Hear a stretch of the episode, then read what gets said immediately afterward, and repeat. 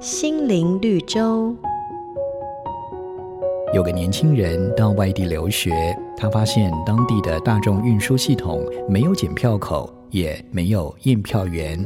于是他利用这个管理上的漏洞，经常逃票搭车。四年过去，优异的成绩让他成功的面试到一间跨国企业的工作。然而就在到职的前一天，却意外接到公司取消录取的通知。年轻人怒不可遏。打电话询问当初面试他的经理，没想到对方却说：“我们做了调查，发现你有三次搭乘公车逃票被罚的记录。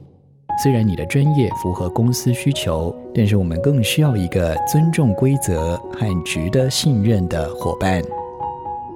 为人诚实可以弥补才智上的不足。”但是聪明却无法遮掩一个人道德上的缺陷。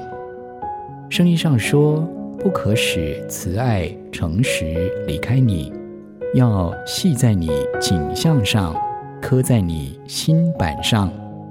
把持操守甚为重要，因为它关乎一个人的价值。”本节目由好家庭联播网。台北 Bravo FM 九一点三，台中古典音乐台 FM 九七点七制作播出。